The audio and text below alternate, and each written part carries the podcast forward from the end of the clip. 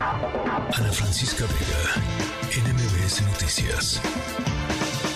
Hace una semana el Sindicato Nacional de Monte de Piedad está eh, en huelga. El sindicato le está pidiendo eh, al um, Nacional Monte de Piedad un 5% de aumento salarial para levantar la huelga. Pero ¿qué pasó? O sea, ¿por qué hubo rompimiento entre el sindicato y la institución? ¿Qué fue lo que llevó a la huelga?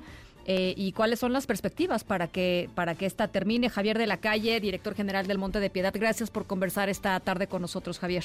Muchas gracias, Ana Francisca, y buenas noches a usted y para todos los auditores. Cuéntenos un poquito. Pues eh, tal vez un poco el contexto antes puede ser importante. desde hace ya casi 13 años como director general del Monte he venido impulsando la transformación y la modernización de la institución. Y esto es es porque estoy plenamente consciente del enorme y, profundo rol social que la institución juega. Y por ello eh, estoy cierto de que tenemos también que modernizar el contrato colectivo para poder modernizar a la institución al mismo tiempo sí. y, y, que el gran costo que tiene el contrato deje de ser un factor que a la postre nos lleve a la insolvencia. Sí, sí. Y llevamos pues ya las últimas cuatro revisiones eh, anuales que tenemos de nuestro contrato colectivo, insistiendo en que esta modernización del contrato se pueda dar. Y si no, si no hay inconveniente, quisiera eh, compartir algunas cifras con, con la audiencia. Sí, claro. Para, para, pues, para que se entienda un poco la profundidad del problema. Nuestro contrato colectivo nos representa el 75% del costo total laboral y casi la mitad del costo total que tiene la institución. Eh, y esto pues hace que esté, digamos, esta, esta cifra, este costo, muy por encima de lo que es recomendable para poder operar. Sí. Pero aparte de todo, eh, tiene muchísima rigidez y costos crecientes. Por ejemplo, en solo 22 meses vamos a tener más personas eh, jubiladas que activas y son jubilaciones privadas, o sea, no, no son las del IMSS, que también aportamos y también las tendrán mm, los trabajadores, sino son pensiones privadas y servicio médico privado vitalicio para los trabajadores y sus familias. Eh, y estamos ante un mercado que se nos ha concentrado. Y otro de los temas que nos ahoga literalmente es lo que nosotros llamamos la coadministración. Y esta de fondo es la causa real por la cual el sindicato no ha aceptado el convenio que comentaré después nos ofreció la Secretaría del Trabajo y Previsión Social y de fondo pues fue la causa lo que causó el, rompimiento y la huelga. les doy un ejemplo. Nosotros no podemos abrir una sucursal sin el visto bueno del sindicato. O cosas tan simples como agregar una funcionalidad a nuestro sistema para que el cliente tenga más comodidad al hacer sus, sus transacciones, no lo podemos hacer también sin que el sindicato nos dé el visto bueno, porque todos los puestos de trabajo están definidos con una, una manera muy estricta y muy cerrada. Eh, y esto hace entonces que eh, pues tenemos un impacto brutal en la operación diaria y eh, por ello también la autoridad pues, le pareció muy conveniente modificar el contrato y que esta situación cambiase para todos, ¿no? O sea, el, el tema es un tema como de, de necesidad de modernización, eh, a la par de, pues sí, de alguna manera, obviamente respetar los derechos laborales de las personas, pero, pero pues, pues tiene que avanzar, tiene que, que, modificarse las cosas como se venían haciendo en el pasado. Es eso, digamos. Es eso. Creo que creo que es exactamente el, eh, digamos, el centro de la de la polémica que ha habido. La, la secretaría eh, del trabajo, después de muchos meses de que no nos podíamos poner de acuerdo, nos ofreció mediar e incluso nos ofreció hacer un convenio de mediación. Y para ello nos pidió que eh, las tres partes, o sea, nosotros, ellos como autoridad y el propio sindicato, hiciéramos un peritaje de la situación de la institución y que determináramos la viabilidad de la misma. Los tres peritajes se hicieron teniendo acceso exactamente a la misma información y dieron resultados prácticamente idénticos.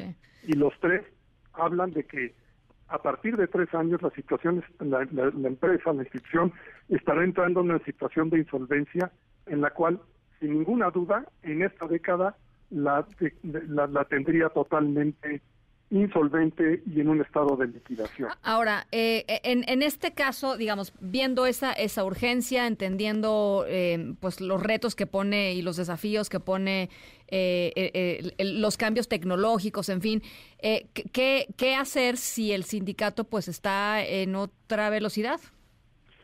Pues el, el para ello la propia Secretaría nos ofreció y las dos partes aceptamos firmar un compromiso de que si el, al salir la propuesta del convenio de mediación la lleváramos a la aprobación de ambas partes. en, mi parte como director general, que la apoyara o no el patronato. Y en el caso del secretario general del sindicato, que una vez que, la, la, la, la, estuviera el convenio de mediación terminado, lo llevara a los trabajadores para que los trabajadores, de acuerdo a la ley, fueran los que, con su voto favorable o no, permitieran la modificación del contrato colectivo. Esto último no ha ocurrido. Nosotros aceptamos el convenio de mediación que no nos satisface del todo, pero nos parece que es una alternativa viable y siendo la única que hay, la que apoyemos.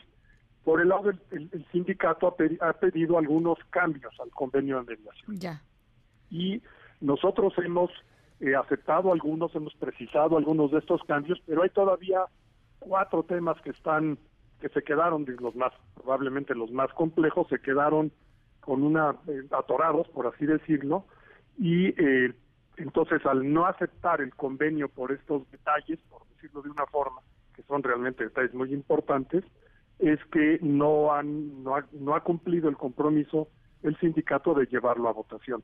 Yo tengo la, digamos, la, la, convicción de que eh, una vez terminado el de determinar, ya de pulir el convenio, y una vez bien explicado a los, a todos los trabajadores, tengo la plena convicción de que los colaboradores preferirán modificar la institución porque la Secretaría, y con esto respondo a la pregunta que me hiciera hace un momento, la Secretaría fue bien atinada las prestaciones de los trabajadores quedan intactas.